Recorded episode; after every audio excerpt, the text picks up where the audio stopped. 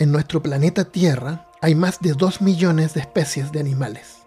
Más de la mitad son insectos y el resto son reptiles, aves y una minoría con 6.000 especies de mamíferos. Los tamaños de estos animales varían entre la enorme ballena azul, con 30 metros de largo y 200 toneladas, o sea, el peso de unos 23 elefantes, y al otro extremo, las moscas hadas, que en realidad son una especie de avispa, mamáridas se llaman. Estos diminutos insectos pueden llegar a medir no más de 130 milésimas de milímetros, o sea, haciéndolas más pequeñas que muchas bacterias. Tienen alas que se parecen más a los cilios de una bacteria, como con pelitos que les ayudan a abrirse paso en el denso aire, que con esa miniaturización extrema se debe sentir como si nosotros tratáramos de nadar dentro de una piscina llena de miel. Así, cada especie se adapta a diferentes condiciones y prospera cuando encuentra su nicho. Por ejemplo, hay insectos, polillas, que buscan comida en la tarde y así no tienen que competir con otros insectos que salen a buscar comida durante el día. Las flores también se adaptan y hay algunas que incluso florecen de noche por la misma razón, completando así el ciclo que llamamos ecosistema.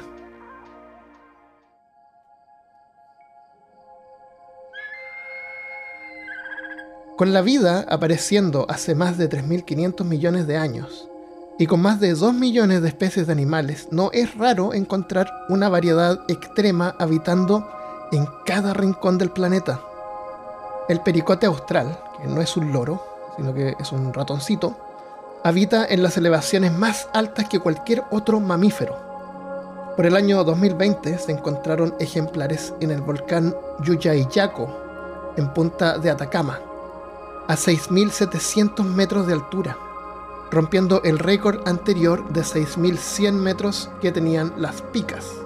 También un roedor de montaña que se encuentra en Asia y el norte de América. Lo siento, Pikachu. Pica, pica. Sabemos también que en las fosas de las Marianas, el punto más bajo en el fondo marino, a unos 11 kilómetros bajo el nivel del mar, bajo una tremenda presión atmosférica, la vida rebosa con la biodiversidad más bizarra del planeta. O tal vez eso es lo que nos parece a nosotros porque no estamos acostumbrados a ver muy seguido a estos animales. En las profundidades de la Tierra también podemos encontrar animales. Hay una especie de gusano que se ha encontrado a 3 kilómetros y medio de profundidad. Su nombre científico es Halicephalobus mephisto, en parte por Mefistófeles que es el demonio de la leyenda de Fausto. Antes del descubrimiento del llamado gusano demonio, no se sabía que nemátodos podrían vivir más de solo una docena de metros, aunque se sabía de macroorganismos que ocupaban esas profundidades. Organismos que ahora se sabe son el desayuno, almuerzo y comida de este gusano de medio milímetro de largo.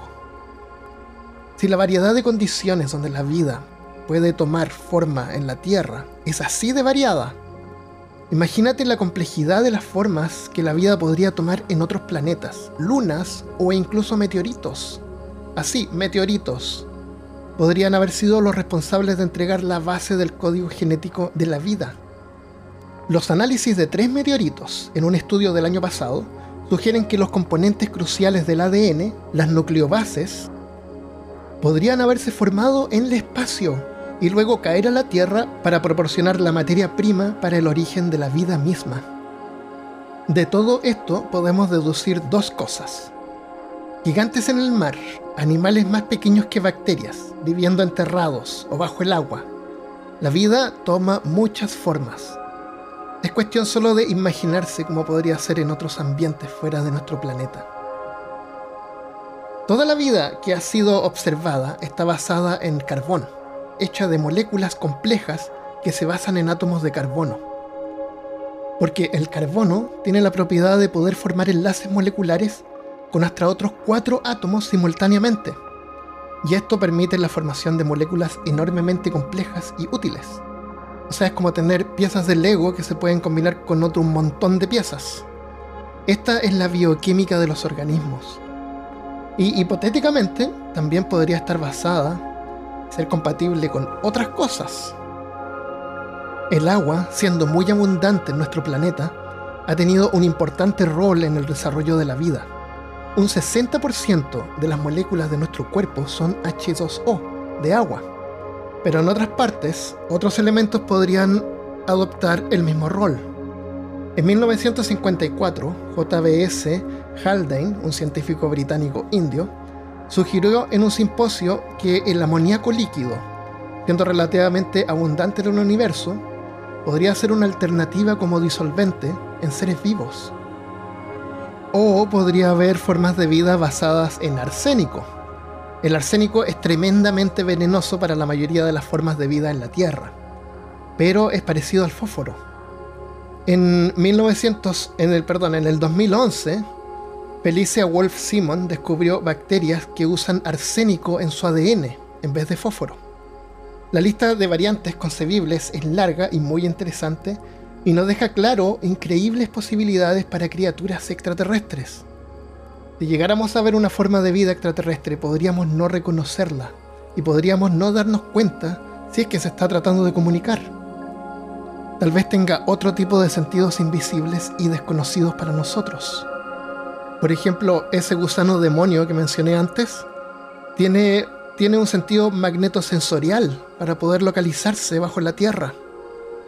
Pero a pesar de todas las diferencias que podrían tener, aún así, y no importa lo bizarro y lo raro que sean, o la adaptabilidad que tengan, aún así hay algo que siempre vamos a tener todos los seres vivos en común Todas las formas de vida necesitan energía para vivir.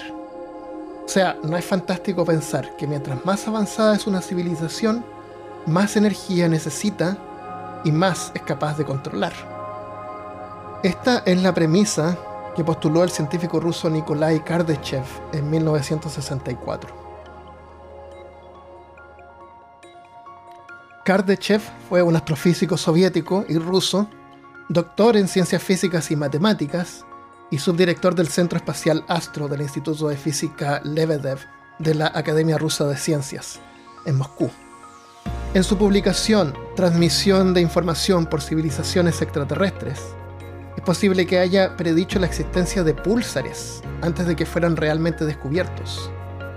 En 1967, Kardashev propuso también un tipo de interferometría que reemplazó las líneas de transmisión de radio convencionales con grabaciones en cinta magnética.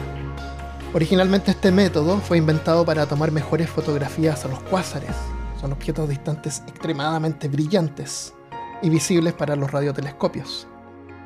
Esto ha sido súper importante porque científicos luego descubrieron que si realizaban el proceso a la inversa, se podía medir cómo se mueve el suelo debajo de los telescopios, con eso se puede calcular cuánto duran realmente los días, cómo se tambalea la Tierra sobre su eje a medida que gira alrededor del Sol.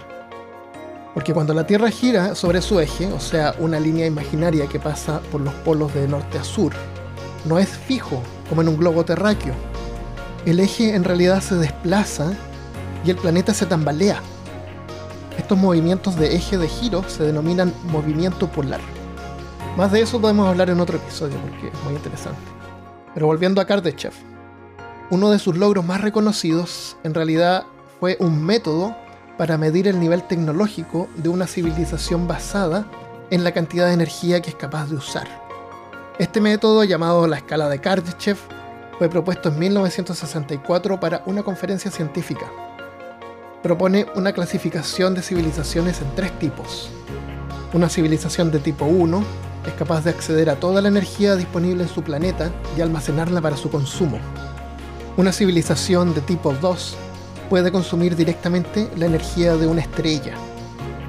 Y finalmente, una civilización de tipo 3 es capaz de captar toda la energía emitida por su galaxia. Más tarde, en 1980, Kardashev ahondó, basado en su teoría, sobre la capacidad de estas generaciones para mantenerse y la integración de su entorno en otros dos artículos sobre la inestabilidad y la posible estructura de las supercivilizaciones, y Cosmología y Civilizaciones, publicados en 1985 y 1997. Kardashev propuso pistas para detectar supercivilizaciones y ayudar a dirigir los programas de SETI.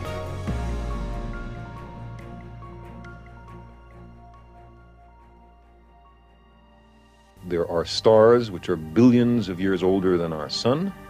Some of them very likely have planets, and therefore I can imagine civilizations immensely beyond the capabilities of our own. La escala de Kardashev ha sido objeto de crítica y reevaluaciones. El mismo Carl Sagan afinó la escala para permitir valores continuos, o sea, un valor decimal en vez de simplemente tipo 1, 2 o 3 en números romanos. Sagan sitúa a la humanidad en un 0.7 y algunos predicen que nuestro consumo total de energía podría alcanzar los niveles de tipo 1 en la escala de Kardashev de Sagan en unos 200 años más. Pero todavía estamos increíblemente lejos de alcanzar el estado de tipo 2 o 3. La escala de Kardashev es importante porque nos proporciona escenarios que exploran la posibilidad de civilizaciones más evolucionadas. Las fuentes de energía, la tecnología y la transmisión de mensajes interestelares. También esperamos que llegue el día en que logremos detectar una civilización extraterrestre y cuando eso pase, vamos a querer clasificarla, porque clasificar cosas y ponerle etiquetas es algo que nos encanta hacer. Y para eso debemos poder distinguir entre una civilización equivalente a hombres de las cavernas y una ultra avanzada, o sea, aliens con ropa plateada y hombreras puntiagudas. Mientras más y más tipos de energía una civilización controla, más son las posibilidades tecnológicas y de expansión. Si nos miramos a nosotros mismos, podemos ver que desde la revolución industrial por 1800 hasta ahora, la población mundial ha aumentado 8 veces, mientras que el consumo de energía ha aumentado 25 veces. Y es posible que esa expansión continúe en forma exponencial. Con mayor población, la producción de alimentos es un problema, pero gracias a avances en la agricultura como GMO y uso de otras fuentes de calorías y proteínas como insectos, es posible que estemos bien por un buen tiempo. En unos pocos cientos de años ya estemos usando toda la energía disponible en el planeta de forma, esperemos, eficiente. No es tan difícil imaginarse entonces cómo es posible llegar a convertirnos en, una civilización de tipo 1 pero ¿qué hay con el tipo 2? Posible especular que luego que una civilización esté aprovechando toda la energía de su planeta, necesitará más si quiere continuar progresando. Se puede buscar en otros planetas o asteroides, plantando colonias industriales o hasta terraformando, o sea, cambiando la atmósfera de un planeta, incluso su posición y velocidad de rotación, ¿por qué no? Y si ya está explotado y desarrollado cada planeta en su sistema solar, puede comenzar una civilización a aprovechar la energía de su propia estrella o estrellas. En 1960, Freeman Dyson, físico teórico y matemático inglés, formuló en su publicación Búsqueda de fuentes estelares artificiales de radiación infrarroja. Propuso un sistema de estructuras en órbita, al que se refirió inicialmente como caparazón, diseñado para interceptar y recolectar toda la energía producida por el Sol. La propuesta de Dyson, que hoy se le conoce como esfera Dyson, no detalla en realidad cómo se podría llegar a construir. En vez solamente se enfoca en cómo una estructura de ese tipo podría distinguirse por su aspecto de emisión inusual en la comparación con solo una estrella. Según esta idea, la esfera no necesariamente debe ser un objeto sólido cubriendo el Sol. También se puede usar una serie de objetos orbitando la estrella. Por ejemplo, imaginemos unos miles de satélites que orbitan el Sol. Absorben la energía y la transforman en luz, lanzando todos juntos un láser concentrado a una estación de recepción instalada en algún planeta o nave espacial para recargar baterías. Estos satélites se podrían programar para ir cambiando de objetivo o incluso dividirse según sea necesario. Aunque un mal cálculo podría desviar el láser y no caer justo en una estación de recepción, quemando cualquier área alrededor igual como cuando jugamos con una lupa y la luz del sol. Este tipo de funcionamiento es solamente una especulación mía, por supuesto. Aunque tales megaestructuras son teóricamente posibles, la construcción de un sistema estable de esfera Dyson está actualmente mucho más allá de las capacidades de ingeniería de la humanidad. La cantidad de naves necesarias para obtener, transmitir y mantener una esfera de Dyson completa supera las capacidades industriales actuales por lejos. George Dvorsky, que es un futurista canadiense, ha sugerido el uso de robots autorreplicantes para superar esta limitación en un plazo relativamente corto. Algunos han sugerido que tales hábitats podrían construirse alrededor de enanas blancas, como en la película Moonfall, e incluso pulsares. Es posible que automatización sea una buena opción, y en ese caso sería cuestión de empacar un enjambre de robots y mandarlos a las demás estrellas de la galaxia. Luego, estando cerca, de nuevo inventando yo, con una aplicación en el teléfono, por ejemplo, se podría comendar para que redirigieran la energía a donde sea necesario. Es posible que para nosotros, en este momento, sea más fácil localizar una civilización inteligente extraterrestre si buscamos por signos de este tipo de megaestructuras en vez o además de radiación electromagnética como ha estado haciéndolo SETI por décadas.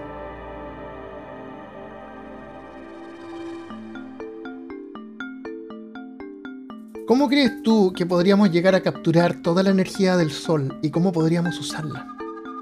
Puedes participar en esta discusión en Spotify o desde peorcaso.com bajo la entrada de este episodio. Muchas gracias por escuchar y difundir este podcast. aparece número 6 en la categoría de Educación en Chile, 17 en Ecuador y 58 entre todos los podcasts en Chile en este momento en Apple Podcast. Eso es una buena señal. Y también la participación de ustedes. En el episodio pasado pregunté cómo crees que cambiaría nuestra vida si supiéramos que existe otra civilización avanzada en nuestra galaxia. Estas son algunas de las respuestas. David Castiblanco Cantor dice, habría muchas especulaciones respecto a si son hostiles o, y cómo manejan toda su sociedad. Creo que se reevaluarían todos los campos de estudios, como ciencias, humanidades, política, etc. Gran capítulo. Muchas gracias, David. Francesca Ulloa dice, miedo. Somos una raza competitiva y todo giraría en cómo defendernos de supuestos ataques. Creo que no está lejos de la verdad. Cristian Quiroz, el artista detrás de varias portadas de Peor Caso, quien me ayudó a diseñar este logo de este podcast, dice, algo similar sucedió con las conquistas en Latinoamérica. ¿Se mejoró tecnológicamente? Sí, pero ¿a qué precio? ¿Cuánto nos costarían los avances, entre comillas, es que estos seres comparten parcialmente nuestra moralidad? ¡Wow! Muy cerca de la realidad también. En el libro de Xixing Liu, El problema de los tres cuerpos, en el que básicamente está inspirado este podcast, em, se menciona en una parte lo violenta que fue la civilización azteca, justificando en parte de que el reemplazo de esa civilización por la civilización europea española que llegó fue un paso en la dirección correcta. Yo personalmente no he estudiado tanto los aztecas, pero me gustaría debatirlo en algún episodio de peor caso tal vez de historia, para ver si realmente eran tan violentos y brutales como, como aparentan ser y, han sido popularizados en libros y en películas como la de Mel Gibson. Así que eh, vamos a hablar sobre eso yo creo más adelante. Eh, José Farías dice, y después de que descubrimos como sociedad que la Tierra no es plana, hoy en día hay taraditos que creen que es plana. Nada cambiaríamos, nada cambiaría, perdón, si descubrimos otra civilización en otro planeta. Posible que nuestro estilo de vida no cambie mucho. Eh, para la mayoría de nosotros en realidad sería un entretenimiento. Eh, las distancias son tan grandes como sabemos que vamos a ver más adelante que comentó alguien más. Mm, no nos influiría mucho tal vez pero sí influiría mucho a futuras generaciones. Yo creo que por lo menos expandiría nuestra mente y nos haría ver como más allá, más adelante. Preocuparnos un poco más del futuro. A lo mejor sería bueno. Em, a propósito, tuve la suerte de hablar con José, porque José es guardián de los mitos y también lo conocí a través del, WhatsApp. Eh, hablamos personalmente porque tiene algo bien interesante que contar y esta conversación va a aparecer en el siguiente episodio de Peor Caso, así que atentos a eso. Derocas dice, se reforzarían los esfuerzos para tomar contacto sabiendo cómo es el humano, y si esa civilización fuera inferior, se de se trataría de conquistarla. Y si es superior, la Elite nos ofrecería como vaca productora. Quién sabe. Pero lo que sí yo creo, y estoy de acuerdo con él, es que eh, encontraríamos la forma de sacarle el mejor provecho. O sea, eso es lo más sensible que se puede hacer, ¿no? Em, bueno, como no le vamos a agradecer también a Derocas, que se llama Álvaro. Él fue quien durante la junta que hicimos en Santiago nos ayudó a configurar el grupo de WhatsApp. Que pueden entrar visitando wp.peorcaso.com desde tu teléfono. Y por último tenemos a Kata, que dejó un mensaje en peorcaso.com. Dice, es difícil decir. Creo que por una parte no importa, pues estaríamos recibiendo señales del pasado. ¿Qué tal si aquella o aquellas civilizaciones ya no existen más? Por otra parte sería entre atemorizante e inquietante, por lo insignificante que se vuelve todo repentinamente. La verdad.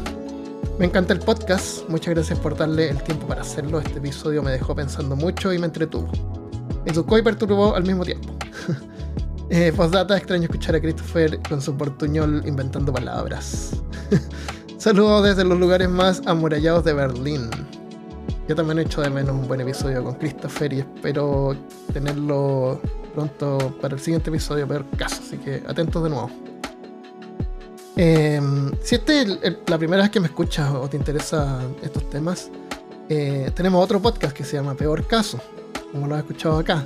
Peor Ciencia es como una, subrama de Peor Caso, es como un podcast chiquito, pero enfocado solamente en ciencia y, un poco menos de humor. Peor Caso es como más, más humorístico, nos tomamos las cosas de forma más liviana. Así que te invito a escuchar Peor Caso si es que no lo has oído. si quieres también puedes apoyar este proyecto y ayudar eh, a que continúe, puedes colaborar en patreon.com slash peor caso. ¿Quieres? Sí, sí, puedes. Muchas gracias. Y eso es todo por ahora. Compartan el podcast. Desde los lugares más futuristas de Alabama se despide Armando Loyola. Adiós.